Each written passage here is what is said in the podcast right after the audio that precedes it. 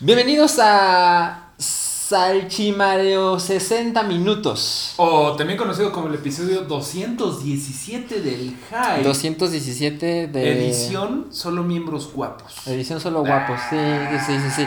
Hoy, hoy no está Wookie, hoy no está Rui. Que los dos son súper guapos, la verdad, es una mamada. Pero aquí está Alan, a la N. Ajá, Ale, a Ale. L, Ay, sí. Lo pronuncio mal, güey, pero bueno. También conocido como Salchi. Sí, Y un servidor, Mareo Flores. arroba Mario Flores. Que somos los únicos que están ahorita en la Ciudad de México. Los, unos, los únicos que tienen el compromiso constante. y tengo que contarte un chismesazo. Venga de ahí, Salchi. Tengo entendido que, pues como te imaginarás, Wookie está en el extranjero. Obviamente está en el extranjero. Y Rui está en el mismo país que Wookie. Entonces, en Estados Unidos, ¿no? a mí me parece. difícil. Pero pues Estados Unidos es muy chiquito. Entonces yo Es que ellos están, pequeño. están juntos. Me parece que es obvio. creo que se fueron para taparle el, el ojo al macho, pero ya nos dimos cuenta de su estrategia. No, bueno, eh, vamos yo creo que a imitarlos en algún momento. Ah, Es sí, pero lo por que supuesto. Tiene que pasar. Digo, cuando yo no estoy, me imitan. Y, Y cuando, cuando tú yo no no estás. estoy, me imitan. Exacto, Me entonces- parece justo y necesario. Pero bueno, eh, primero que nada, pues vamos a darle la bienvenida a la banda que nos está escuchando. Sí. Que espero que no sientan mucho la ausencia de personas que trabajaron en Editorial Televisa. porque ni tú ni yo hemos trabajado en Editorial Televisa. No, ¿eh? Cero participaciones. Cero miembros originales del hype en esta cosa. No, No, ¿qué te pasa? ¿Qué te pasa? Yo soy Tú sí, miembro ¿verdad? Sí, pero no en toque de queda. Ah, no, no, sí, no. sí, sí, no, sí, no, desde no, los tiempos de toque de queda, no. Pero sí es cierto, tú eres el original gangsta del hype. Entonces ya no me siento mal, ya no me siento tan. tan Bueno, tú tan- llevas como ciento, más de 150, ¿no? Llevo como tres años. Muy, muy buenos No todos. mames. Muy sí, buenos sí, todos sí, sí. porque eh, ah, sí ha estado bien padre que hay un chingo de gente que escucha este, este podcast y lo sabemos. A ver a dónde nos lleva esta madre, ¿no? Eh, Yo creo que al más allá, al futuro y más allá, la galaxia más lejana. No sé, güey. Yo creo que nos va a ir bien, pero ahorita, pues es el, como te decía, el, el episodio número 217. Así es. Y está bien cagado que decíamos, no mames, ¿de qué vamos a hablar nada más dos? Va a ser un gran salchiminuto y un gran Mario 30 minutos. O sea, van a ser 30 y 30 minutos. Pero no, la verdad es que tenemos un chingo de temas, mi estimado Salchi. Hay un chingo de cosas. ah, la verdad es que yo no pude ir a las- al cine la semana pasada. ¿Tú pudiste ir al cine la semana pasada? No, nada más este en el couch tenemos Ajá. Nada más tenemos una reseña, reseña de una película que nos gustó mucho, Sí, Annihilation, así es. de Alex Garland, que todo el mundo la puede ver. Va a ser como el platillo fuerte. Sí, sí, sí. Tema principal. Y un poquito vamos a platicar también de Jessica Jones, que no la pude acabar, pero casi estoy ahí. Y a ti te vale. A mí me vale madres. Yo. Ahorita llegamos al tema de Jessica Jones. Pero mira, vamos. vamos a empezar con una tradición que es la, La encuesta, encuesta de la, semana. Hoy solo hubo una encuesta. Sí, Luego- ahora nada más. Luego la gente se aloca y, y ponemos más de una. Pero en esta ocasión el tema fue el actor menos odiado de Hollywood. ¿Es? El menos. El odiado. menos. El que todo el mundo le cae bien. Exacto. vamos a empezar desde ándale, de menos a más. de menos a más. Empieza con el que quedó más abajo. Con el 10% es The Rock. Pobre Gookie. Sí, ya sabemos por quién votó Buki. Pobre Gookie. En segundo lugar está Hugh Jackman con un respetable 18%. Ok. Y luego viene la lucha de titanes. Sí, ya estamos en los finalistas, que de hecho quedaron bastante empatados. Bastante, bastante. Y increíblemente para mí, perdió Morgan Freeman, a.k.a. Dios, Ajá. que tiene el 33% de los votos, lo que deja con el 39% a la victoria a Tom Hanks. Es que Tom Hanks es, güey, no mames, además es indestructible. Ese No, sí, no puedes decir que es la década de Tom Hanks, porque ya lleva como tres décadas de que son las décadas de Tom Hanks. Pues empezó, según entiendo, en los 80. Como en los 80, ya en los 90 fue cuando tuvo Filadelfia. Sí, eh, Forrest Gump. Forrest Gump. 2000 es eh, Código Da Vinci, es Sí. 2000 es ish. Sí, ha bajado su calidad, creo. No, su, su ¿cómo se dice? Su, su producción, tal Producción, vez. sí. Calidad yo creo que no, yo creo que, que es de esos como los viejos vinos, que conforme más viejos se hacen, mejor le cae. Pero bueno, pues un saludo de Rock, que evidentemente a la banda del hype no le cae bien, ¿eh? O sea, Pues bueno, la competencia era. O sea, yo creo que en otras circunstancias él hubiera arrasado, pero no aquí. no, no, no, es que de Rock creo que lo que tuvo en contra es que sí tiene un chingo de películas malas.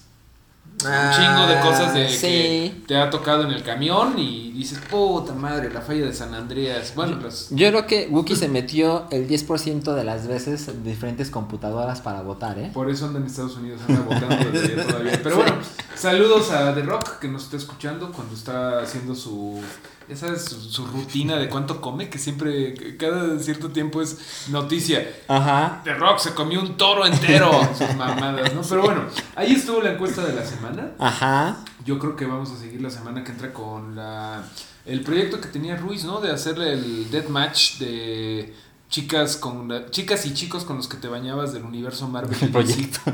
No, no. Bueno, sí, sí, sí. Quizá decir proyecto es too much, pero es sí. un proyecto de- del Ruiz. Bueno, ahí estuvo la encuesta de la semana, Sachi. Así es. Primera sección. Primera salvada. sección. No hemos roto el internet. No se nos ha caído el micrófono. No se ha incendiado el micrófono. Yo creo que vamos muy bien y yo quiero que no, me cuentes tú, que vas mucho más al cine que yo. Ajá. ¿Cuáles son los estrenos de la semana? que Los entra estrenos de la ¿Cuáles semana- te interesan? Hay, híjole, bueno, le voy a contar los cuatro que son los más grandes de la semana. El primero es, bueno, que es mañana, mañana viernes 16 de marzo. Es Tomb Raider, Ok. que se estrena la nueva versión de Tomb Raider, ahora protagonizada por Alicia Vikander. Ajá. Ya no es Angelina Jolie esta, este personaje de videojuegos, porque creo que tiene muchas razones. Ahora ya buscaban a alguien que no estuviera, no tuviera ese nivel de curvas. Claro. Porque la nueva Lara Croft, bueno, ya no tan nueva, pero la actual Lara Croft ya no va por ahí la onda. No. Es una chica mucho Más más, terrenal, más Ujú. atlética, más exploradora. No necesita tener un cuerpo así irreal, ¿no? No, bueno, en su tiempo pues era parte del atractivo de Lara Croft Sí, que claro. estuviera toda curvilínea, que en realidad estaba bien chistoso porque ves las primeras Lara Croft y eran un par de polígonos, ¿no? Era así, todas cúbicas sus, sus, pues, sus partes, ¿no? Eh, Ajá. ¿Cuántas hizo? Dos. Dos. Angelina Jolie hizo dos. Eh, vi la primera, Ok. me pareció una chingadera. Pero yo Una pinche chingadera. una pinche chingadera. Pero yo estaba en la prepa y recuerdo que no me quejé tanto. Pues no. Luego la 2 sí me la ahorré. Y ahora aparece una nueva versión protagonizada por una actriz que me parece que es mucho mejor. Alicia Sí. Vikander ya tiene su Oscar. Sí. Y definitivamente sigue mucho la nueva línea de los, de los videojuegos, que es algo mucho más real. Es piruetas mucho más razonables. Es una chica que tiene problemas, que está en la búsqueda de su padre. Me parece que ella puede ser una buena Lara Croft. Yo incluso estoy emocionado por el, Ay, güey. o sea, vi el trailer. Ajá. Nunca he jugado, sabes que no soy gamer, pero Sí. se ve chida, se ve, se ve buena. Alicia Vikander mm, es una cosa muy bonita de ver. Y de verdad, Claro. de ver y de actuar y de todo. Y Sí. es una historia como especie de Lara Croft Begins, ¿no? Es como de sus orígenes. de- Exacto, exacto. Ahora, yo creo que si jugaste los videojuegos, pues puedes esperar prácticamente la misma cosa. Ok, Para bien y para mal. ok. Y las reseñas que he leído, la verdad es que la ponen como... Meh. Yo he visto buenas reseñas, fíjate. ¿Sí? He visto eh, lo que he leído es más como por fin una película de videojuegos que sí tiene sentido. Que la verdad es que dicen eso cada que sale una película de videojuegos. Entonces, exacto. Sí, exacto. no- no y luego sé. siempre está el argumento de...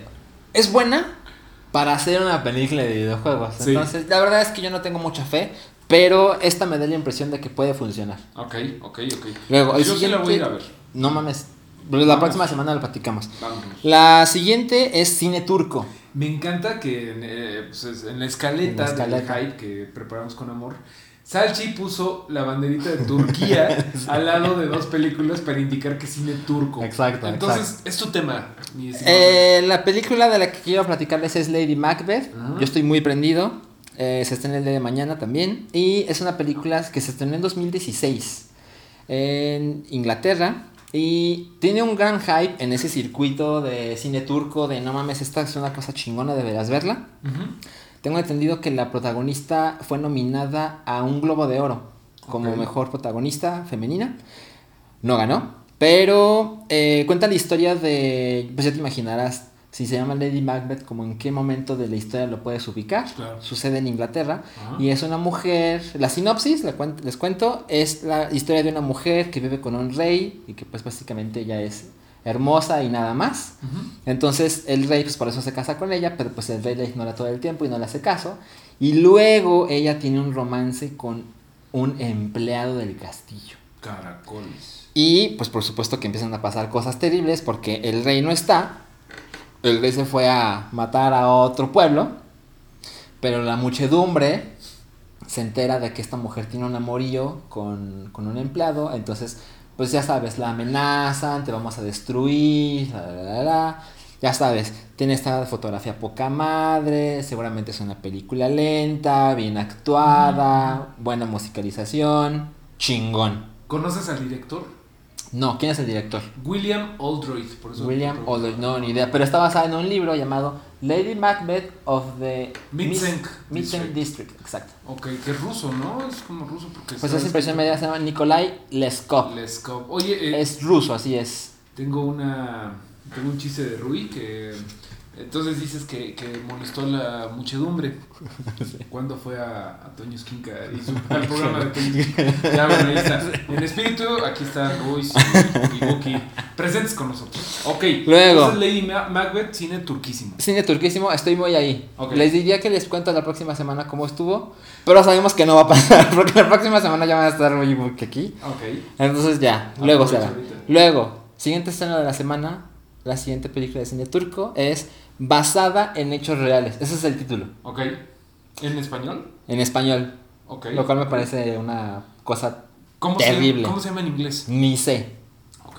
Pero creo que sí es un título semejante, ¿eh? Ah, es la de Polanski. Así Sí. es, just- mira, se llama Based, on, a, True Story. ¿no? Sí, es bueno, un buen es- título. eso sí, está bien. A ver, a ver, a ver. cuéntame. Ahora, ah, lo que sucede en esta historia es, me parece que es secundario a las otras cosas que tengo que contar de la película, pero bueno, aquí va. Está protagonizada por Eva Green, Ujú. que a mí me Oh, gusta un chingo. Claro. Y creo que es buena actriz además. Y los ojos. Y tiene ojos poca madre. sí. Sí. Es la historia de una mujer que escri- es una escritora. Y de repente publica una novela que la hace increíblemente popular y que su libro se hace un bestseller y todo el mundo la conoce.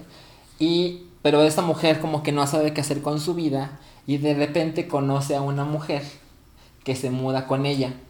Y en ese momento su vida cambia dramáticamente. Yo no sé si es una historia lésbica, yo no sé qué clase de relación tienen esas dos mujeres. Pero vas a ir a averiguarla.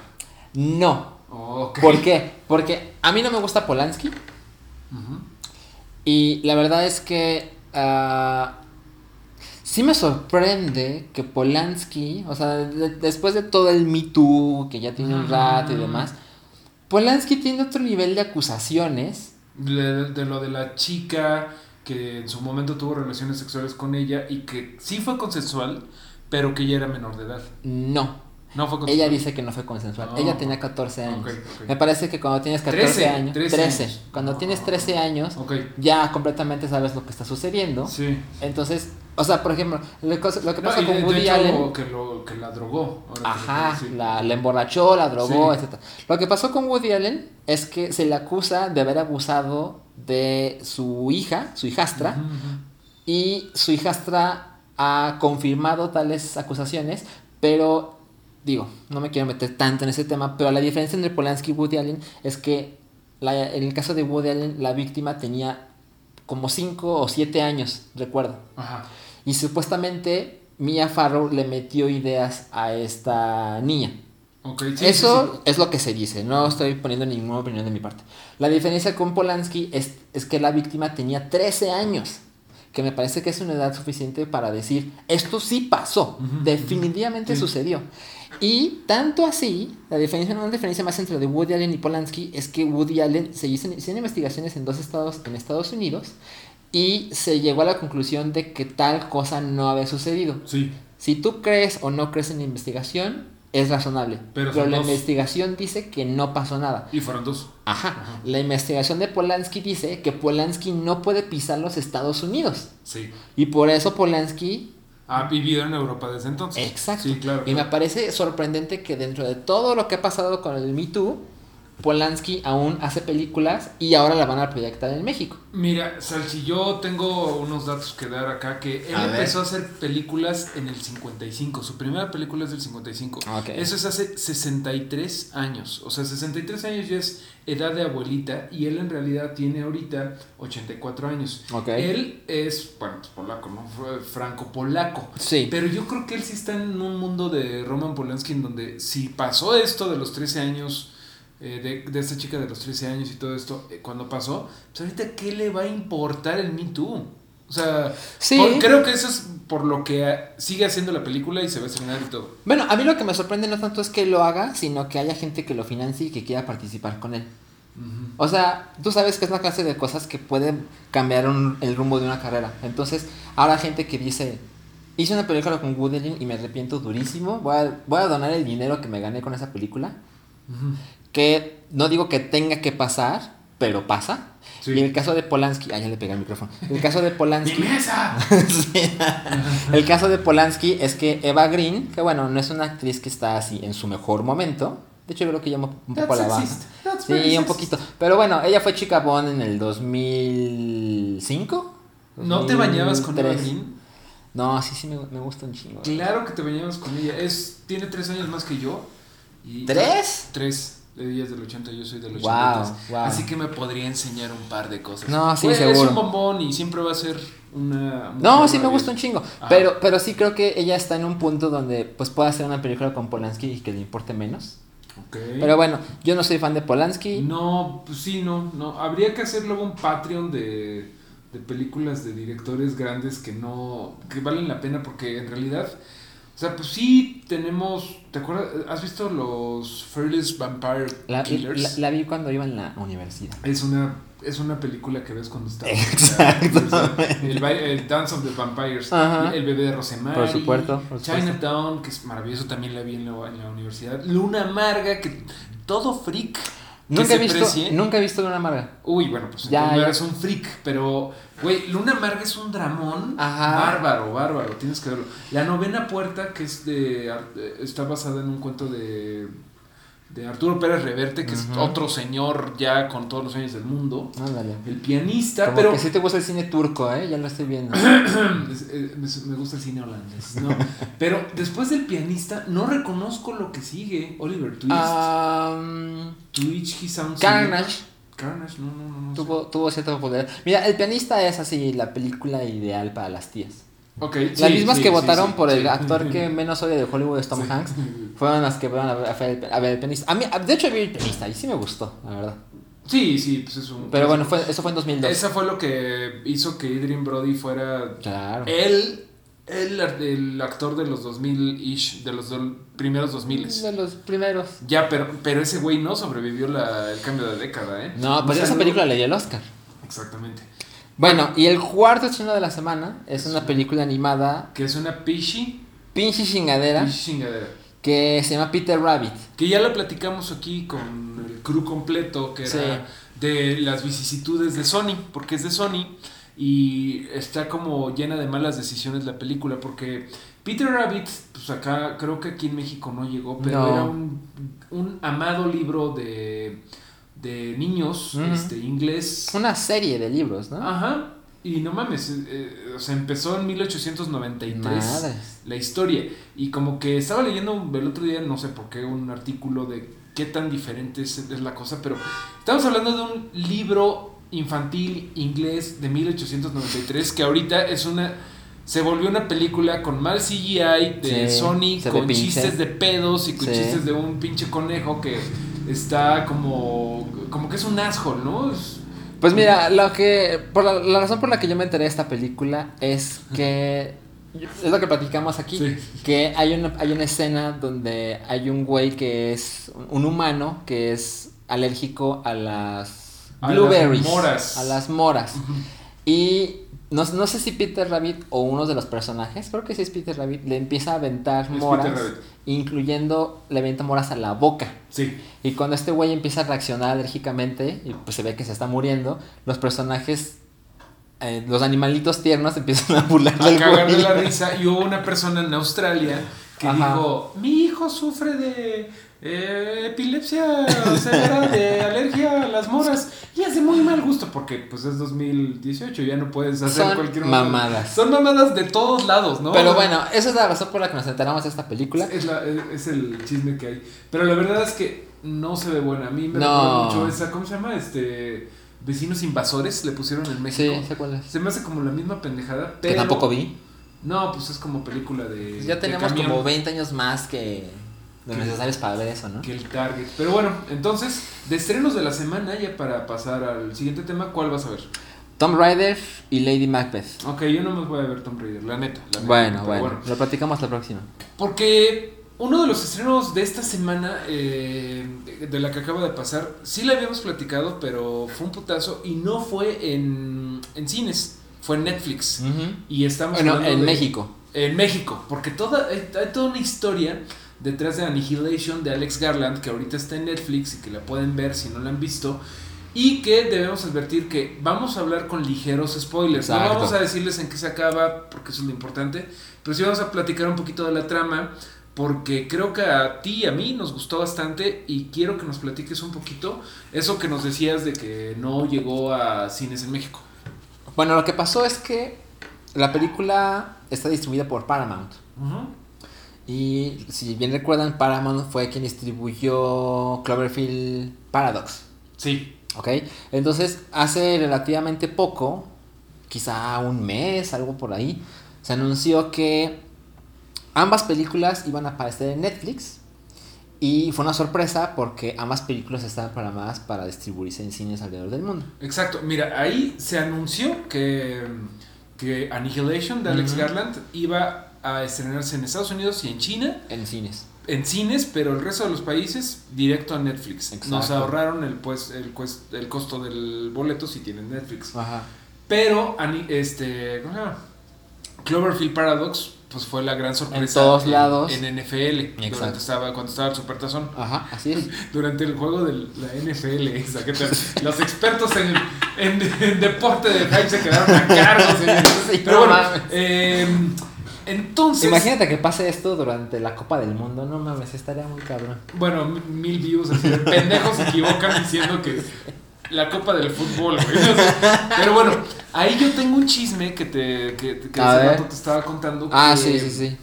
Pues me dicen de buena fuente que lo que pasa es que Paramount pues no ha tenido los mejores números últimamente. O sea, las Tortugas Ninja no le fue bien a la franquicia. Transformers, aunque sigue siendo una máquina de hacer dinero, va un poquito Va para abajo.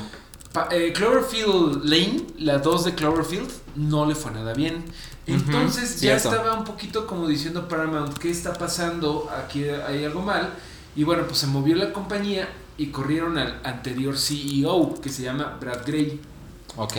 Llegó el ex CEO, el, o sea, el que estaba de director ejecutivo de Fox, Ok. de 20th Century Fox, que se llama Jim Giannopoulos. Jim Giannopoulos Ajá. llegó como nuevo CEO de Paramount y dijeron y dijo, a ver, ¿qué películas tenemos para estrenar, no? O sea, ¿qué hizo este güey antes de irse? Ajá. Y vio Cloverfield Paradox y vio Annihilation y se quedó así con cara de vaya, vaya, güey. No, pues se me hace que esto lo vamos a sacar pues como lo sacó, como lo sacó Netflix, ¿no? No, no le tuvo fe. No le tuvo fe porque sí hay un chingo de varo que tienes que invertir y un de esfuerzo en meterle publicidad y eh, copias a pantallas de cine y todo eso y mejor dijo, mejor se lo damos a, a Netflix que lo que quiere es pinche contenido, que nos dé que nos dé varo y que nos reditúe un, un poquito antes de gastarle más dinero a estas madres. Ahora, lo que pasó con Cloverfield es que no nos vamos a pelear, Mario. No. ¿A ti te pareció una pinche pinche chingaderota? Sí, no, no. Y a mí me encantó. Ok. Ahora, lo que pasó con Annihilation Deberíamos es que, de pelearnos. ¿eh? de- pues es que es que ya es tema viejo, solo Sí, por eso. está bien. sí. Pero, pero lo que pasó ahora es que yo no soy así fan, fan, fan a morir de Alex Garland, a pesar de que me gustan cosas de él, Sí. por supuesto, como creo que todo el mundo. Pero no tenía la mayor de la fe en Annihilation, porque ahora sí pensé, como no está todo el hype del. Después de Supertazón, ve esta película Claro, en Netflix. Me dio la impresión de que existía la posibilidad de que esto sí fuera una chingadera. Ajá. Entonces, y como yo no soy fan a morir de Alex Garland, pues tampoco estaba completamente emocionado. Y hemos escuchado a Wookiee decir, no, es que no mames, pinche Alex Garland está bien cabrón y yo lo idolatro, bla, bla, bla. Hoy no está Wookiee. ¿Ya vio la película? ¿Te ha contado algo? No, pues está con Rui ahí en la. En, su- En la cabaña. En Miami. Sí, sí, en la cabaña. ahí, en, ahí en Orlando. No, en, en Oregon. se fue. Bueno, entonces es una lástima que no esté Wookie para contarnos porque seguramente tendrá cosas importantes que decir.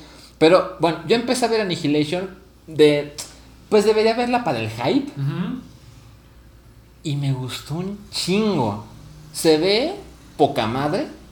Tiene muchas cosas que nunca había visto. Sí. Tiene esta onda como de ciencia ficción, de esto medio podría estar pasando porque hay una explicación científica que lo que le ayuda que yo lo pueda imaginar en mi vida, pero igual son cosas que nunca había visto. Tiene esta onda como postapocalíptica donde no sabes exactamente qué está pasando. Está interpretada por la protagoniza Natalie Portman, Sí. que es muy chingona. Ajá. Y básicamente la sinopsis es. También es como muy del 2018 la película, porque la protagonizan mujeres. Cuatro mujeres científicas que se meten a un lugar. Cinco. Cinco, perdón, cinco. Cinco mujeres científicas que se meten a un lugar que está envuelto como en una burbuja de jabón. Cayó un meteorito en, algún par- en, en alguna parte de Estados Unidos. Ajá. Esperemos que no donde están Rui y Guki en su cabaña de amor. Esperemos que no. Pero cae, cayó algo que hace esta pompa de jabón alrededor Exacto. que le llaman The Shimmering. Ajá, que lo tradujeron como el resplandor. Ajá, que durante toda la pinche película yo estaba pensando, ¿el resplandor de, de, de- de Kubrick? No. Pero bueno, la verdad es que The Shimmering, resplandor. La, la traducción sería algo así como el tintineo. Pero está mejor el. el- Sí, sí, está sí, mejor, sí. está mejor. Entonces, lo que sucede en este lugar que va creciendo. Ajá. eh, The Shimmering va creciendo, es esta burbuja de jabón, y lo digo de ese modo porque se puede ver cuando entras, pero desde afuera tiene esta, este reflejo de luces extraño Sí. que sinceramente se ve como una burbuja de jabón. Sí, sí, sí, sí. Ok, y cuando entras, bueno, han mandado expediciones a este lugar, y en tres años nadie ha salido vivo. No. Entonces, pues básicamente buscan un grupo de personas que tengan conocimientos científicos, que además, de hecho lo mencionan en la película, tu vida tiene que estar medio en un desmadre para aceptar una misión como esa. Sí, ya sabes que tres años de misiones y nunca han regresado, pues sí tienes que estar medio mal de la cabeza para regresar. Exacto, tienes que ir con la idea de no voy a volver. Sí. Entonces buscan personas que, digamos, no tanto suicidas, pero que hay una razón con poderosa. problemas, sí, Ajá, sí, sí, sí. Una razón poderosa por la cual entrar. Claro. Y la emisión es llegar al faro. Que es donde empezó todo, el faro donde cayó el meteorito, es de donde están como pensando que se origina toda la onda. Exactamente. Y no, mira, ahí por ejemplo nos podemos ahorrar el spoiler de por qué Natalie Portman está ahí. Claro, No es eso no lo podemos está en el está en el trailer, pero ¿Sí solamente digamos, sí, solamente digamos que Natalie Portman eh, así, sí, ni cheque. Ajá, pero bueno, ni, ni lo vamos a decir. Natalie Portman está ahí por razones personales, pero un poquito por pura serendipia, mi Dick. O sea, por pura suerte, acaba ahí con un equipo de científicas, como tú dices, que sí, son mujeres, sí, te meten a esto, y básicamente la película ahí se vuelve una especie de road trip en donde van investigando e intentando llegar al faro. Y lo que pasa ahí, algo de lo que dijiste ahorita me parece muy cierto. Muchas cosas de lo que ves en la película no las habías visto antes y eso es una cosa que ya para mí la hace chingona. Sí. Porque ¿cuántas veces has visto cosas que parecen otra cosa, no? Stranger Things te, te recuerda a eso, te recuerda a Aliens. eh, bueno, hay un momento, hay cierta herencia de lo que hace Jigger, por ejemplo, en esta película. Claro. Pero hay un par de cosas que no mames. Primero que nada me sacaron un pedo. Y segundo, qué bonitas se ven. O sea, No hay mucho diseño de criatura porque obviamente lo que encuentran, pues es una pinche chingaderas, ¿no? O sea, está cambiando todo ahí adentro. Hay una criatura. Voy a, voy a decir un medio spoiler, pero realmente no voy a decir A lo ver, a ver, chingón. a ver, a ver. Pero hay una criatura que las ataca cuando ellas están en las sillas. Esa está increíble. No ¿Qué mames. pedo? Esa me aterró. Neta, neta tuve problemas para dormirme. Bueno, también la vi a las doce y media. Acabamos Pues es una buena hora para ver esa cosa. Sí, sí, es, es, es una película que da terror. E- Ese, ese momento que dices fue aterrador y nunca había visto algo similar. Exacto. Alguien me dijo por ahí, ah, ese ya lo vi, no sé qué. Pues yo nunca lo había visto. Yo tampoco. Eso estuvo aterrador. Hay otro momento también que tiene que ver algo con un estómago. Ah, sí. Muy aterrador. Muy aterrador. Pero en general, bueno, ya con el diseño de, de producción, pues ya aplausos. Sí. Pero también, como tú dices, eh, todo, todo el pinche camino creo que tiene un montón de sentido porque el universo que construyó eh, la película no se contradice y eso está chingón. O sea, no hay ningún momento en donde dices, ay, esa mamada, ¿por qué pasó? No hay, eh, hay un momento en donde eh, detectamos qué pedo con eso, que el microscopio que trae Natalie Portman es súper chiquito y no mames, puede ver así átomos la chingada. Fuera de eso tiene mucho sentido la, la película, la verdad es que... Digo, seguramente, yo la quiero ver otra vez.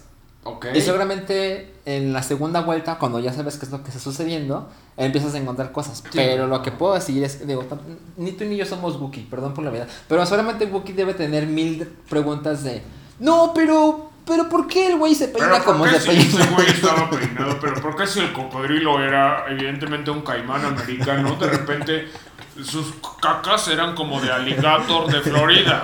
Exacto. Entonces, o sea, yo de la primera vuelta no tengo quejas. Ok. Me gustó un chingo. Yo lo empecé a ver como a las 12 de la noche también. Ajá. Y creo que es una buena hora para verlo porque es una película de terror. Es una película de ciencia ficción y de terror. Ajá, exactamente. Sí, sí, sí. Y, y pues sí, véanlo así, luces apagadas, dejen el teléfono a un lado, dura Sí. dos horas. Sí, A dura mí dos me da la impresión de que yo ya he perdido mucho la fe en Netflix. Y, Yo también. y, y esta película sí me da la impresión de es película de cine. Sí, es que, bueno, otra cosa maravillosa es la pinche fotografía que Alex Garland, bueno, con este Ex Máquina, Ajá. sí me lo recordó un poquito porque es como Claro. paisajes. Es como el nuevo universo de algún sí, modo. Sí, sí, sí.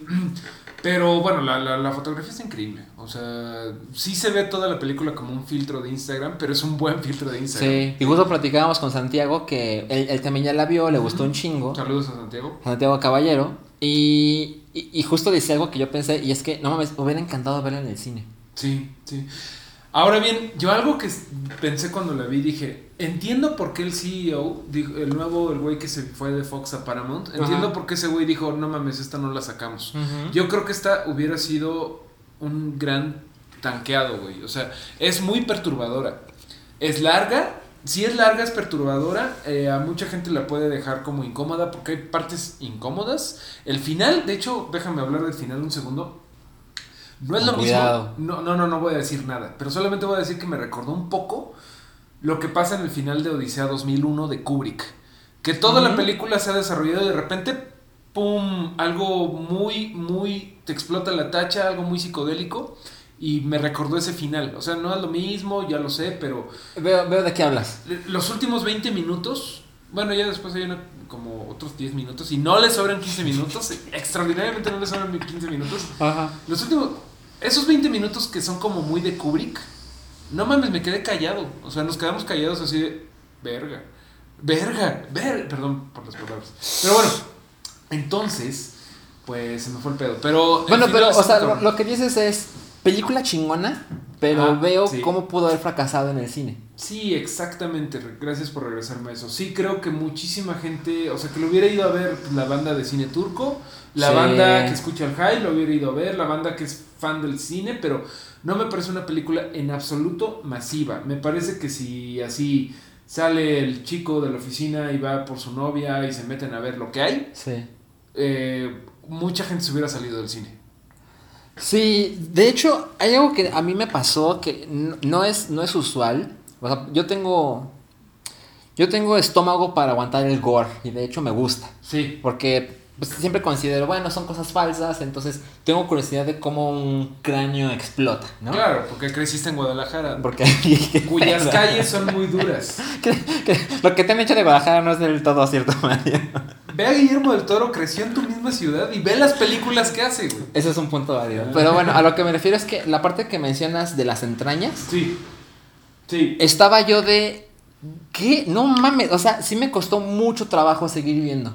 Ha- Hay momentos muy incómodos, o sea, y no de que se esté mal hecho ni nada. Hay momentos que sí dices, ugh. Así, Ajá, que volteas a ver a tu chica, así de, eh, no se va a vomitar. No, no, no, es sexist. Pero bueno, Annihilation no está Wookie, Pero pues la verdad nos gustó los dos. Nos gustó un Y chingo. eso está chingón. Este, güey, algo que sí me tienes que reconocer es, no mames, Annihilation está millones de años luz de la pinche chingadera de, de Cloverfield Paradox. Bueno, es, es una comparación culerona. No mames. No, a lo que me refiero es que me parece que Cloverfield Paradox es claramente una chingadera Es una chingadera. hecha para ser divertida, Eh. cosa que conmigo funcionó. Sí. Y sí. Alex, lo de Alex Garland es una cosa basada en un libro, que de hecho tengo interés por leer el libro, porque, porque quiero saber cuáles son las diferencias, si es que las hay, seguramente las hay, Claro. no sé si al final las diferencias, etcétera, pero claramente está hecho así de cine turco, ciencia ficción, Sí. chingón. Sí, sí está bueno, sí está bueno. Entonces, ¿cuántas salchichas le das a Annihilation? 5 de 5. 5 de 5, lo escucharon aquí en el Hype, edición guapos. ¿Por qué no te das el salchiminuto tú eh, en lo que voy por otra chela? Ok. Salchiminuto, todo tuyo. A ver, lo que la gente estaba esperando o no. Sí. El 8 de marzo, que fue el Día Internacional de la Mujer, se eh, realizó el Nintendo Direct eh, más reciente y se mostraron un chingos de cosas. Y entre esas cosas se mostraron, más o menos como no tanto con un orden específico, por supuesto que se mostró Smash Brothers, que va a venir para Nintendo Switch durante este año, lo cual me parece sorprendente porque me parece sorprendente que lo hayan anunciado en este momento del año, porque creo que es un título que se pudo haber mostrado durante el E3, lo cual me hace pensar que Nintendo tiene cosas más chingonas o del mismo calibre para mostrar en esa conferencia. Eh, y, y también me parece chistoso que, a diferencia del Smash Bros. para Wii U y para 3DS, donde se fueron mostrando lentamente los personajes que iban a participar, y, y ahora tenemos este güey, el escenario nuevo está, y ahora hay este modo de juego. Les tomó bastante tiempo el develar lo que iba a haber en, en- este juego. Ahora dijeron que Smash Brothers se, se, o sea, saldrá a la venta este mismo año. A mí me hace pensar que el juego va a salir con el sistema en línea premium de la consola. Habrá que ver qué pasa con eso. Luego se dedicó tiempo a Mario Tennis Aces, que me parece que es un juego competente, pero no va a ser más ruido que eso. Un nuevo WarioWare, que yo estoy muy ahí porque lo idolatro. Juegos chingones, son más de 300 minijuegos, microjuegos como lo llaman ellos, pero va a salir para Nintendo 3DS y no para el Nintendo Switch, lo cual es un poco decepcionante para mí. ¿Tú qué tienes que decir de WarioWare, Mario? Me gusta, me cae muy bien el Wario, güey. No mames, chingón. Tú, tú dale, Salchis, tú, tu minuto. No, la verdad es que me, me dio curiosidad ver qué tenías que decir de Wario. Luego, Está bien cagado. eh, se mostró un juego de Dillon Dead Hit, Dead Hit Breakers. Que eso es algo, es algo curioso porque es un personaje de Nintendo. Es una mascota de Nintendo y nadie sabe que existe. Es un juego que salió para 3DS, un juego descargable. Ahora va a salir para un juego, digamos, de retail. De que lo puedes ir a, la- a una tienda a comprarlo. Otra vez para 3DS, lo cual me parece sospechoso. Creo que tendría más éxito en Nintendo Switch. Pero es un personaje de la marca que a nadie le interesa y de hecho poca gente sabe cómo se llama. ¿Cómo se Luego, llama?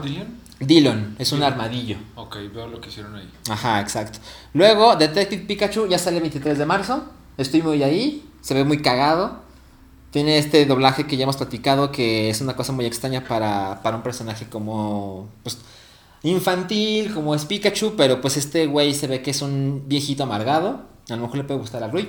Luego, el remake de Luigi's Mansion, otra vez para 3DS. Me parece que era un juego ideal para sacar en el Nintendo Switch. Ni modo.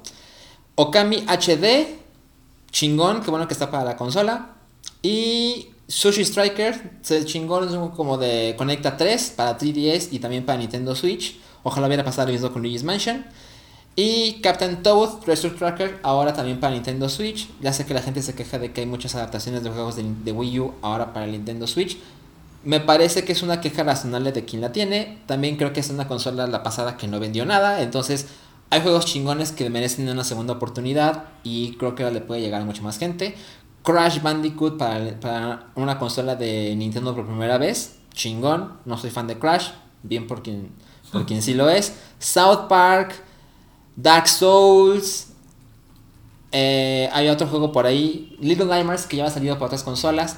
Hay gente que está contenta de que esos juegos están llegando a esta clase de consola de Nintendo. Hay gente que dice, está chingón, pero eso ya lo jugué hace 3, 4 años. Creo que es una queja válida. Me parece que esto da pie a que esos juegos que no salían para las consolas de Nintendo ahora están encontrando una audiencia y todo está encaminado a que la próxima edición de estos juegos salga al mismo tiempo en Xbox One, PlayStation 4 y Nintendo Switch. Creo que si las cosas funcionan, como parece que está pasando, eso es lo que tiene que suceder. Undertale, que es un juego muy chingón, que yo me lo compré en Steam. Me compré un juego en Steam hace años. Ok.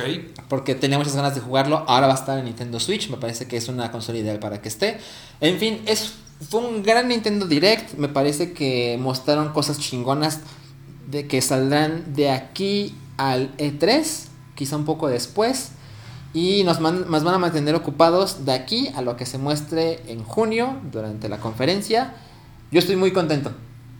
Veo que estás muy contento, Sarchi. Mi, mi salchiminuto ha terminado. Tus salchi 15 minutos Mi estuvieron salchi 15. increíbles. Me gustaría opinar, no, no, no, no me quedé callado por grosero, sino porque eh, así de algo de un armadillo, algo de un Steam, pero muy bien, eh, seguramente el que entendió, entendió. El que entendió, entendió. Ahora, a ver, tú también tienes tu Mario Minuto. De Sí. hecho, tú tienes más en el Mario No, Minuto. no, no, pero es más de lo que parece. Vía de Page Mode estuvo increíble. Es ¿Cuándo todo lo que fuiste? tengo que decir. Los dos días. Los dos días, qué Sí, pedo. mi novia es la fan, yo no, pero me llevo, ya sabes. Ah, Te ok. pago para que me cargues el suéter y compres la chela, ya sabes. Eh, el sábado fue, digo, el domingo fue superior eh, porque no estaba tan lleno. El martes, como fue la primera fecha anunciada, no mames, estaba hasta Ah, huevo. claro, claro. El setlist fue algo curioso porque no, este, no tocaron tanto del nuevo disco como se podría pensar y más bien tocaron del Ultra. O sea, como Mm. se fueron para, para, pues, para lo viejito, pues, y es algo raro, pero bueno, pues todo el mundo estuvo muy feliz. Sí estuvo la banda más prendida el domingo, el martes que el domingo.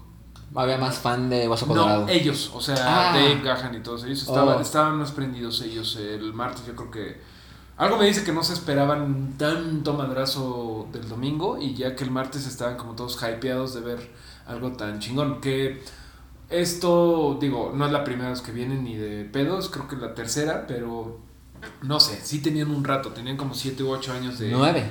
Lo Nueve. leí por ahí. Bueno, pues sí tenía un chingo de que no venía de Pitch Mode. Y bueno, ya regresó. Y ah, muy, muy maravilloso. Fueron dos días de ir al Forzol. Y lo voy a volver a repetir porque viene el Vive Latino. Viene Gorilas. Cierto. Queens of the Stone Age. Eh, Fito Páez y un burrito de esas madres. este. Morrissey. Morrissey. Ajá, que hoy estuvo en hoy. Sí. No, no, no. No, no, una no, cosa no. tipo hoy. Los de deben estar así de. No, los que no son hoy, pero. como- Ajá, los que- son como- No, no, no, no, no, nos llamamos. Sale el sol se llama. Sale el sol. Bueno, ahí vamos a estar en el Foro Sol durante toda la semana. Eh, de lo que sí quiero hablar mucho es... Hay una cosa de la que no quiero hablar tanto porque no la he podido terminar. Tú dale. Jessica Jones, la segunda temporada, que la vez pasada, la semana pasada, eh, Wookie dijo que se le hizo muy pesado el primer capítulo. Concuerdo completamente. El primer y segundo capítulo son malos. Son abiertamente malos. Ves el primero y dices, no mames, ¿qué es esta pinche chingadera? Porque te presenta la nueva situación de Jessica Jones y es todo muy random y es, es un capítulo muy plano. Pero sorprendentemente, mejora un chingo. Mejora un chingo conforme va avanzando. Nah. Y te voy a decir la que creo que es la razón de que sea tan desigual. Cada episodio de la segunda temporada de Jessica Jones la dirigió una mujer diferente, una directora diferente. O sea que son 13 mujeres. Sí, entonces imagínate, pues. eh, bueno, dije eso en Twitter y me dijeron que era sexista decir que hay mujeres mejores que otras. No me parece. Me parece que como hay humanos mejores que otros, sí me dijeron eso. Wow. Me parece simplemente que la primera y segunda directora no son tan buenas como las demás. Pero sí, eh, sí se pone bien. Y ahorita yo voy en el noveno y sí quiero ver a qué va. Y me parece. Noveno de 13. Es que son un chingo, pinche Netflix. sí. Pero bueno, me parece que es este como algo muy feminista, muy de eh, cosas que nada más le podría pasar a una mujer, porque tiene que ver ahí con eh, cosas del pasado de Jessica Jones que no podrían aplicar tan fácil con un hombre. La verdad es que vale la pena si te gustó la temporada 1. Si no, ¿A olvídalo. ti te gustó un chingo la A temporada? mí me gustó un chingo, un chingo, y casi dije, no mames, ya la cagaron con la segunda. Pero no, me, des- me desdigo y espero que Bucky, cómo acaba. cuando regrese de la cabina de Oregon con Ruiz, eh, espero que la haya seguido viendo y que también le haya gustado, eh, porque sí estoy emocionado de ver, de terminarla de ver. Pero bueno, ya para terminar el Mario Minuto, terminó Star Wars Rebels. Ya Las- terminó, terminó, terminó. Ya terminó. Es la quinta temporada, se acabó para siempre. Adiós. Y era, bueno, tú sabes que era una historia que tomaba lugar antes de los sucesos de A New Hope y que seguía pues, las aventuras de una célula rebelde, eh, la, la crew del, del Ghost, que era como el Millennium Falcon de esta serie, se llamaba el Ghost, el fantasma. Y eh, entre ellos había dos Jedi. Que todo el mundo decía, pues, ¿dónde están estos cabrones eh, para los momentos de A New Hope? Ujú. Bueno, pues ya sabemos, no les voy a decir spoilers. La verdad es que vale la pena verla porque uno muere. No les voy a decir cuál, pero uno muere definitivamente y el otro, y eso está bien chingón, está perdido. De- eh, lo dejan, porque hay un epílogo muy chingón de, bueno, que ya se acabó la serie y uno de los personajes dice, básicamente dice lo que pasó con ellos después de, durante la trilogía original Ujú. y mencionan tal, no voy a decir spoilers, tal personaje eh, luchó en la batalla de Endor eh, y después acabó el Imperio Galáctico, pero todavía falta algo por hacer, que es básicamente encontrar al que se perdió, de los dos, que uno se murió y uno se perdió. Como que el final es una cosa muy maravillosa con un personaje viejo que no sabíamos si seguía vivo o no Ujú.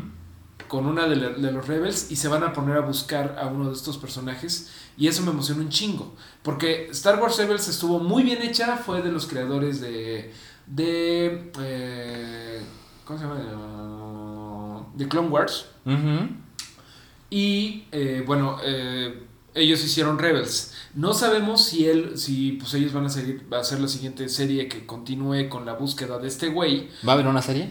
Es como, bueno, no sabemos nada de si va a haber Ah, serie, si va a ser película, si a lo mejor sale en, la, en el episodio 9. Nueve. O sea, está abierto muy cabrón la posibilidad, pero está bien padre porque... O en lo que va a ser John Favreau. O lo que ¿Quién va a ser John Porque Favreau, esto es canon. Esto es canon, totalmente canon. Sí. Pero lo que, lo que pone la mesa está muy padre. Para.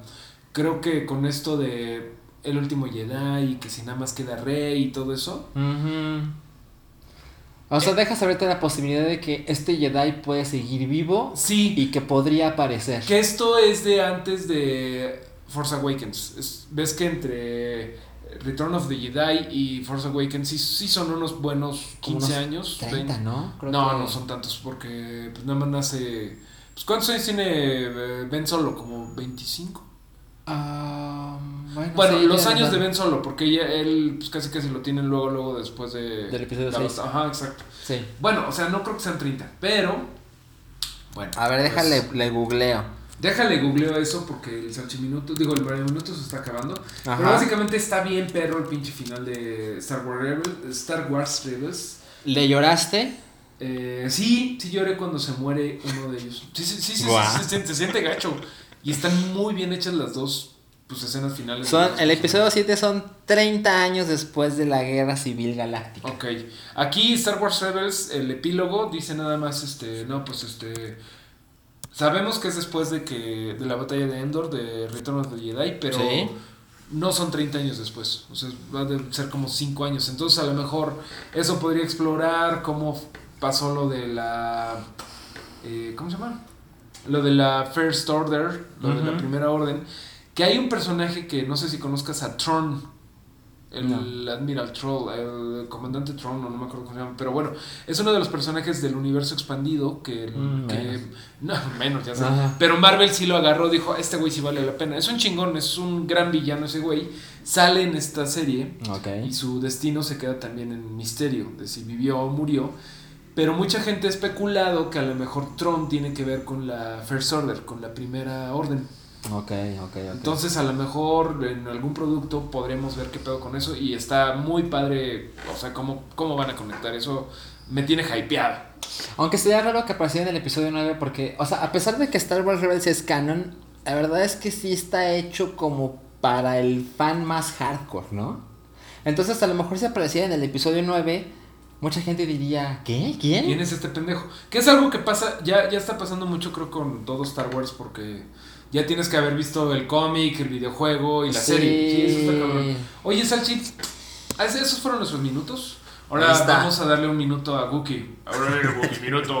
Ay, pinche Jennifer Lawrence es una pendejada, me caga esa vieja. Y ahora el Rui Minuto. No, no sé cómo. Pero bueno, El Rui Minuto, de hecho, se llama No. La serie más favorita. Es el momento más favorito de toda la gente del hype. ¿Cómo se llama, Salchi? Ayúdame. Se llama No. No, cállate. Cállate. No mames, hoy, no mames, llevamos, déjame avisarte. Somos un desastre. Llevamos 50 minutos Aquí estoy viendo, sí. sí y apenas vamos aún no llegamos a no cállate. Estamos a punto de empezar el no cállate de la semana. ¿Estás listo? Estamos listos y vámonos en chinga. Vámonos en chinga. A ver. Eso va a sonar un poco racista. Actor coreano se suicida poco después de ser acusado de acoso sexual. Ahora, Es que no hay mucho que decir. O sea, él se llama Jo Min Ki.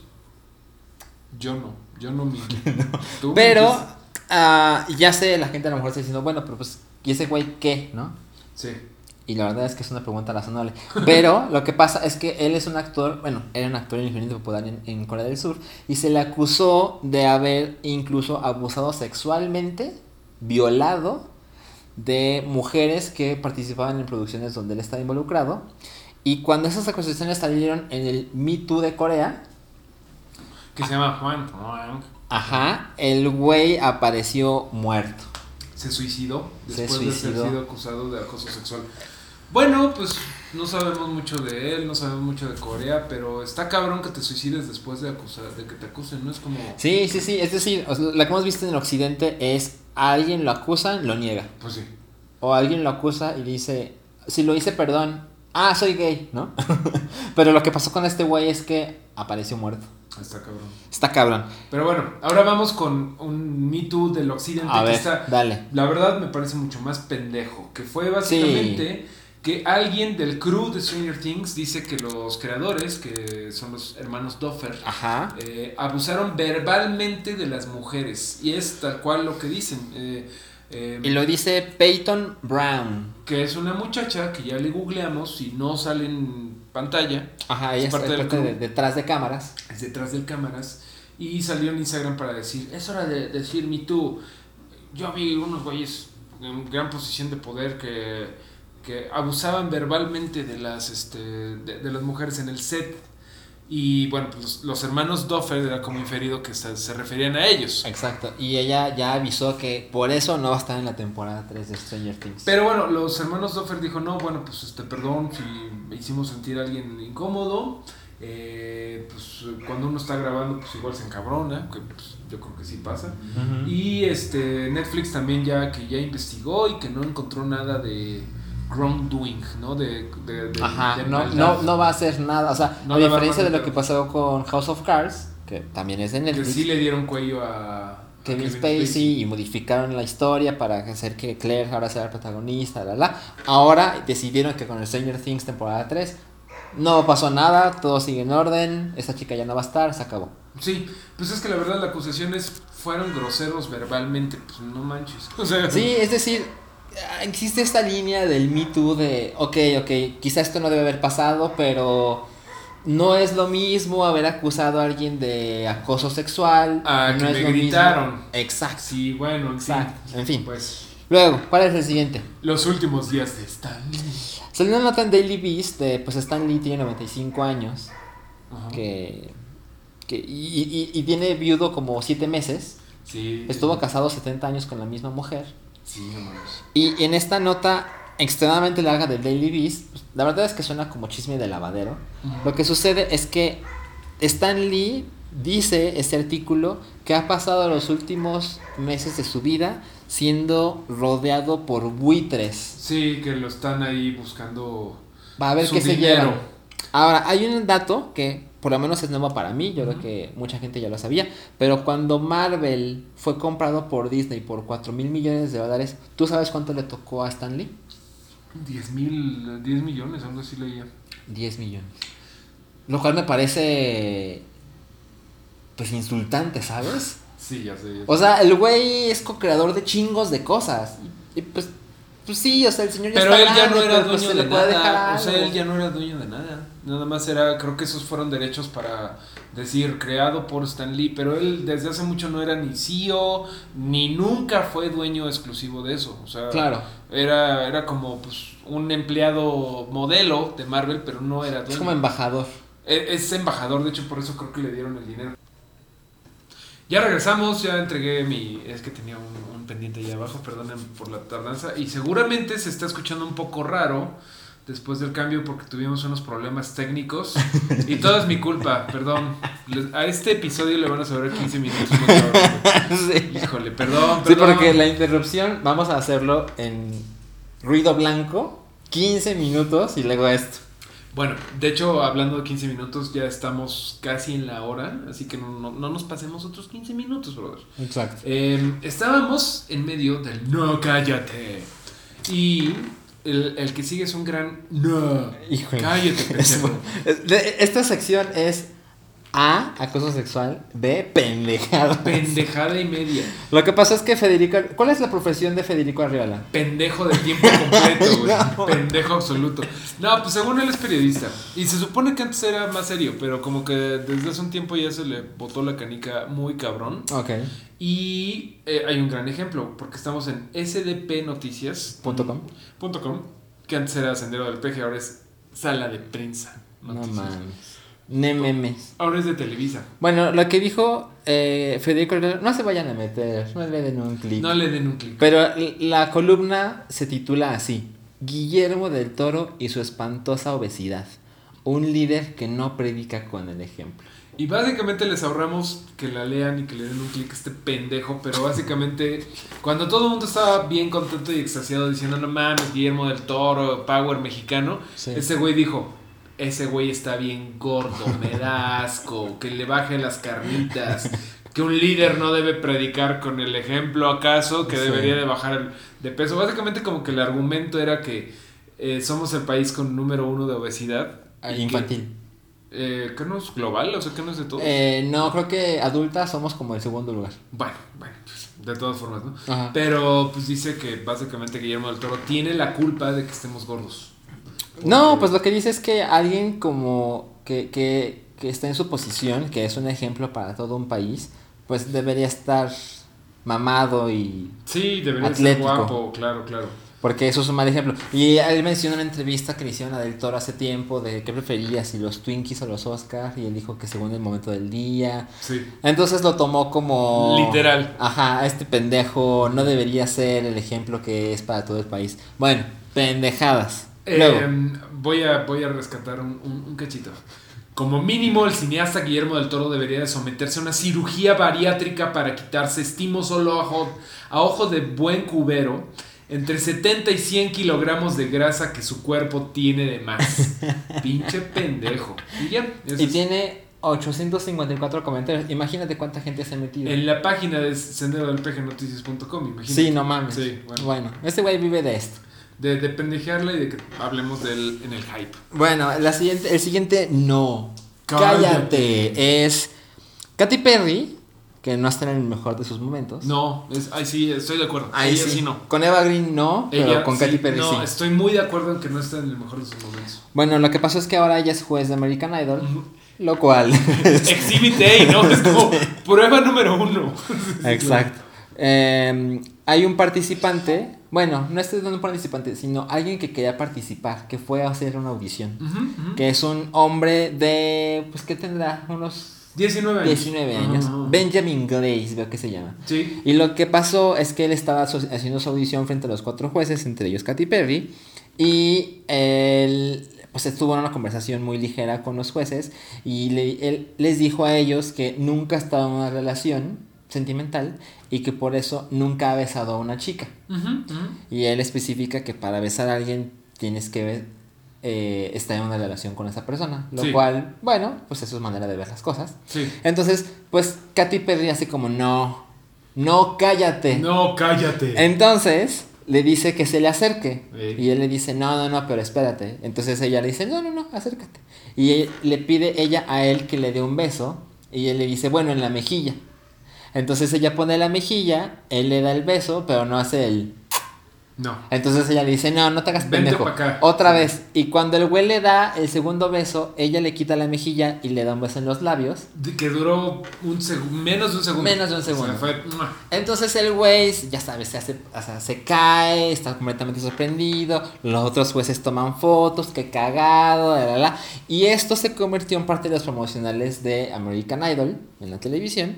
Y hay gente que lo está interpretando como no, espérate. Ajá, porque si fuera un hombre besando a una chica de 19 años, bueno, pues cárcel inmediata. Exacto. Y me parece que es un, es un argumento válido. Es decir, no por, o sea, si lo, si lo hubiera hecho un güey, hubiera sido probable. Pues también si una, una mujer lo hace, una mujer que está en una situación más privilegiada que la de este güey, porque pues ella es Katy Perry y este güey tuvimos que googlear cómo se llama. Y se empezó a hacer todo un escándalo, hubo un artículo del New York Times, la, la, la. Ahora hay una declaración en el Instagram de Benjamin Glaze que dice, la verdad es que no es para tanto. No me sentí jarraseado, no me sentí hostigado. Eh, él estaba preocupado porque dice que le estaba guardando su primer beso a su primera novia. Lo cual, pues esa cara que hizo Mario, yo creo que es la que hace la mayoría de las personas. Pero es algo que le, que le compete a él. Sí, Entonces, si sí, se lo quiere guardar hasta que tenga 9000 años, se puede. Sí, Es se cosa vale, se suya. vale, se vale y hay que respetar a ese güey. Ajá. Si este güey dice que no es para tanto, pues creo que debe terminar la conversación. Exacto. Y también, pues no es lo mismo, es como miles de años de historia en donde los hombres nos pasamos de V con las chicas contra pues, que las chavas pues, Le no- dijiste pendejo a Federica Real Mayor y dices V. Es que pues, uno es una verdad. No, o sea, pero. O sea, si el problema fuera, no mames, las mujeres están violando demasiado. Hay muchos homicidios, las mujeres son más fuertes, les pegan. Entonces estaría mal, pero es al revés. Es O la sea, es al revés. Entonces, pues creo que. No es lo mismo y sé que pues hay mucha gente que está como buscando nada más. Ahí están, ahí están, las viejas son, Claro. son iguales, son, son lo peor. Claro. Pero pues no, no creo que sea lo mismo. Bueno, y la neta, si a ti te besaba Katy Perry, pues. Bueno, sí, pero a mí. Sí, claro, claro. Pero bueno, ahora lo que va a pasar es, vamos a pasar a la última sección del episodio 117, que es. Shidillo variado, y vámonos en chinga, ¿te parece? Vamos en chinga. Mira. Una, una nota de, de tu natal Guadalajara. Y mira, te voy a- que Mario va a ir. ¿Le Eh. quieres contar a la gente? No. Ok. Variado. Ya hay fecha para la expo de Del Toro en México. Sí. Porque es una expo que estaba en Los Ángeles. Y que está poca madre. Está Sí, poca sí, madre. Y hace tiempo que venían los rumores de que si yo venía a la Ciudad de México, si iba, iba a ir a Guadalajara, la verdad. Ya está confirmado. Esta exposición estará en el Musa, que es el Museo de las Artes, en frente del edificio de la Universidad de Guadalajara, Ok. en Avenida Vallarta. Y esto va a estar... De marzo a julio del 2019. Exacto. Y después estará en la Cineteca Nacional de la Ciudad de México. Sí, de la Cineteca. Yo, Sí. no, yo estoy leyendo aquí que después llegará a la Ciudad de México. Todavía no se ha confirmado ni la fecha No. ni la sede. Es Cineteca Nacional. No, aquí dice ciudad. Bueno, en fin. Te lo juro. Pero, pero bueno, Cineteca ok, Nacional. ok. Me parece muy bien que lo traigan acá. Pues ya trajeron a como tres años a Tim Burton, pues ya que lo traigan a él. Eh, ok, ok. ¿Cuál es la que sigue? Porque esa, esa expo está bien chingona. O sea, Se ve poca madre. Creo. En casa con monstruos se llama. Creo que Aventuras de Wookiee en el extranjero. ¿No lo vio en Los Ángeles ese güey? No con, recuerdo, el, eh. con el vocalista de Sepultura. Bueno, Con unas enchiladas potosinas de Suecia. Si están muy erizos de ver la colección de Guillermo del Toro, les recomiendo mucho un libro que se llama Guillermo del Toro, Gabi- Gabinete de Curiosidades, que incluye dibujos, incluye fotos de su colección y está en Norma Editorial. Ah, yo les recomiendo a la gente que pues, se den una vuelta a Guadalajara y lo vea Muy un poquito antes. Que, que coman... Que coman rico, que en coman el barato. Degollado. Se ve. Sí, todo norteño aparte. Ok, Todo pasa en el tercer vallado. La siguiente nota es. A Kristen Wiig se une al cast de Wonder Woman 2. Será Cheetah, Chita, la villana. la villana. ¿Qué sabes de Cheetah? Pues apesta un poco, pero bueno, pues es como la supervillana de Wonder Woman. Es una mujer que se vuelve Cheetah. ¿Es su Lex Luthor? De, es su Lex Luthor, es su Joker. Imagínate. Ok. no y no sabemos quién chingados era, ¿no? Bueno, yo no sabía quién era y mucha gente no Yo sabe sí quién sabía es. quién era, pero pues sí es como algo muy de la edad de plata de, de, de la edad de oro de DC Comics. Es, es una mujer que se convierte en chita. A mí no me parece muy espeluznante que digamos, pero aquí lo que llama la atención es que Kristen Wiig vaya a ser villana, Claro. ¿no? Porque ella es cómica. No sé, no sé cómo se lo voy a creer. Sí, va a estar raro. Pues a ver, a ver qué pasa, porque sí va a tener que haber una reinvención de lo que es Cheetah. Porque en los cómics es como toda mala y odia a Wonder Woman, pues creo que no funciona tanto. Híjole, yo temo que lo termine siendo cagadito.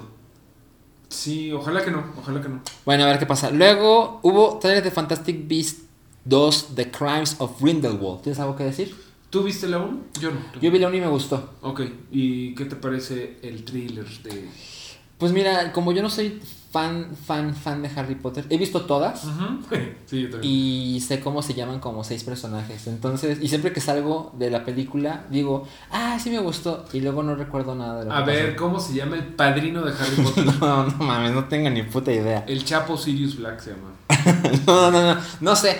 Yo, a mí me gusta cómo se ve. eh, la gente está muy interesada porque pues, Johnny Depp es parte de la película. Sí, hay una polémica por ahí que mm, no va a haber como amor entre eh, Dumbledore y... Sale Dumbledore, por y supuesto. Gringo- Green, Grindelwald, este güey, porque Ajá.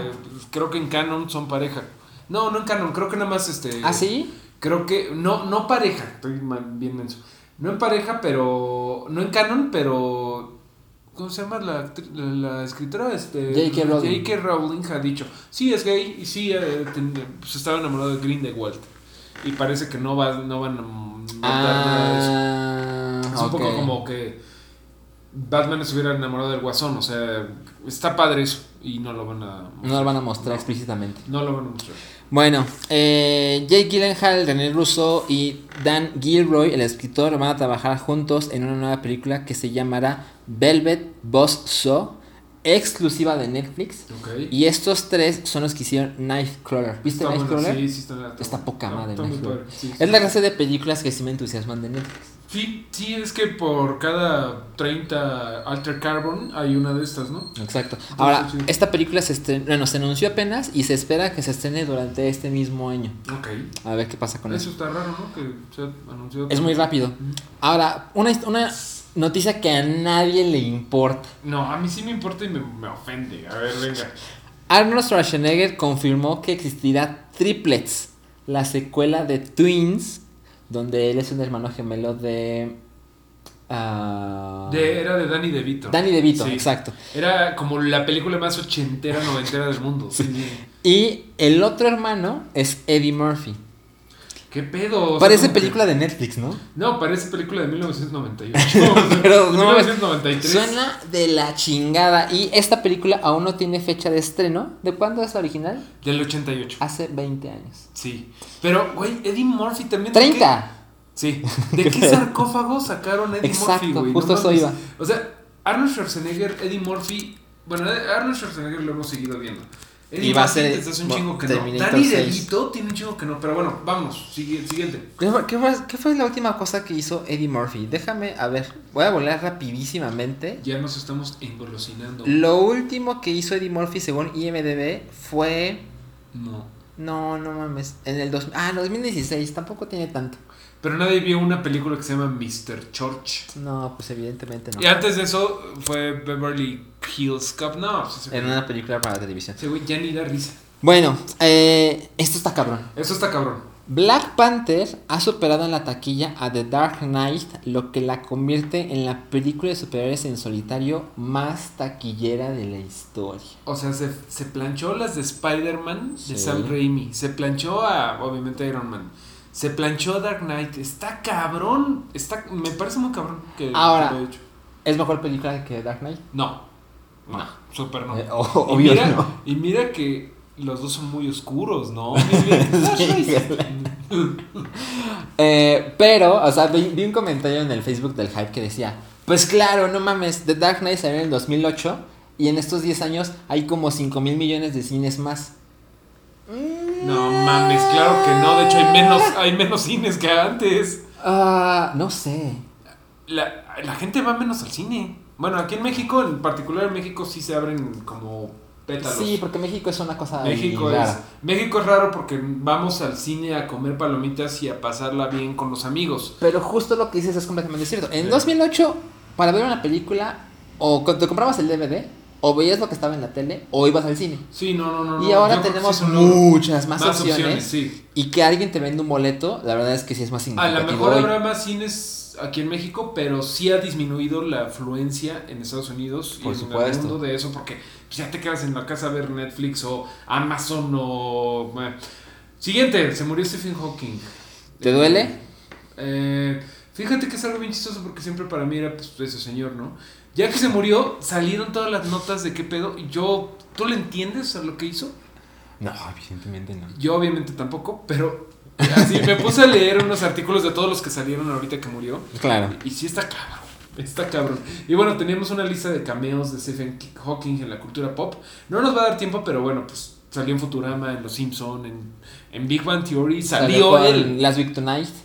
Salió en todos lados, o sea, y tiene cosas muy cagadas, ¿no te acuerdas de que una vez estaba eh, en un evento en vivo y que se acababa de salir Sax 9 de One Efron Direction? O sea, un güey se acababa de salir de One Direction, un pedo así, güey, y, la- y una morrita le dijo, ¿puedes hacer algo para que regreses No a mames. Ajá, y él dijo, Bueno, deberías de encontrar el gusto de la astrofísica porque en un mundo No, paralelo estoy viéndome muy Donald Trump, El perdón. GIF de la semana. No, no, no, estoy viéndome muy Donald Trump.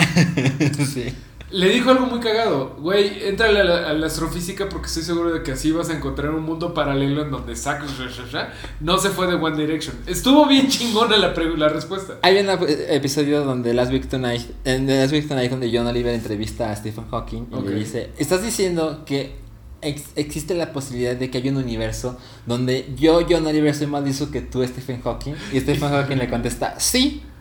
También es posible que en ese universo tú seas chistoso. Sí, es, es- era un chingón ese güey, era un chingón. Bueno, eh, entren en la vida de Stephen Hawking. Está cabrón que él, él era un científico y estamos hablando de él después de Dark Knight y de Black Panther.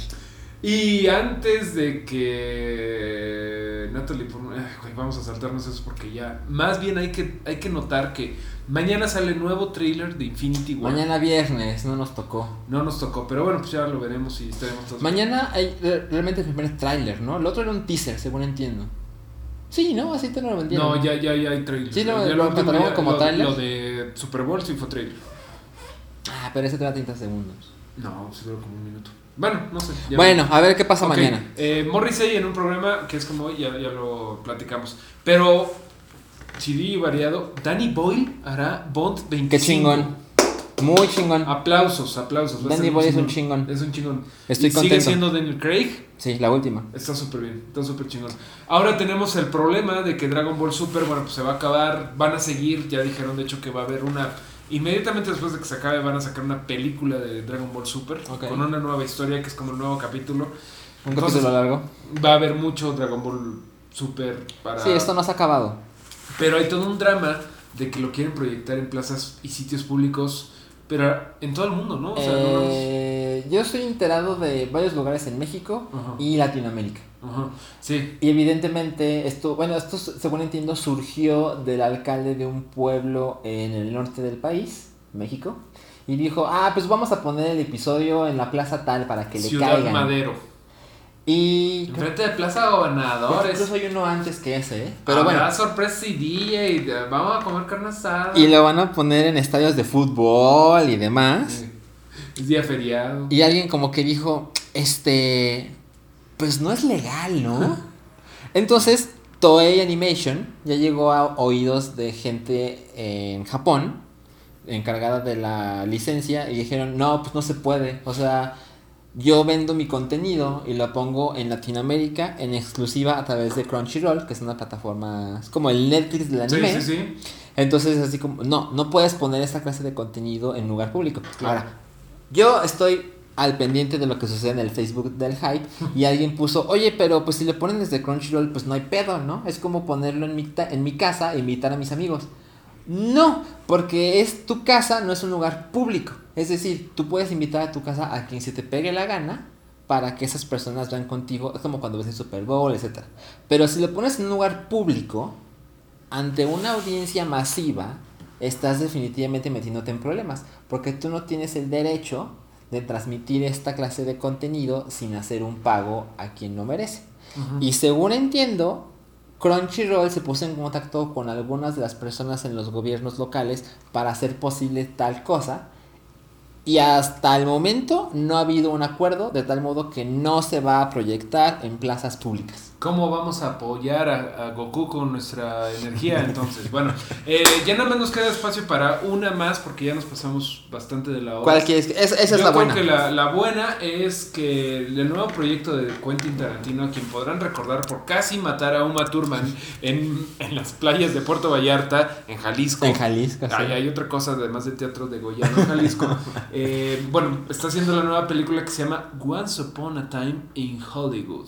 ¿Y Pinche quién- título culero, ¿no? No, a mí me... ¿Ya viste más o menos de qué se trata? Se ve muy chido. Sí, sí, sí, claro. Es, es la historia de los crímenes de la familia No, involucrados. no exactamente. Es- Más bien es de eh, Leonardo DiCaprio y Brad Pitt.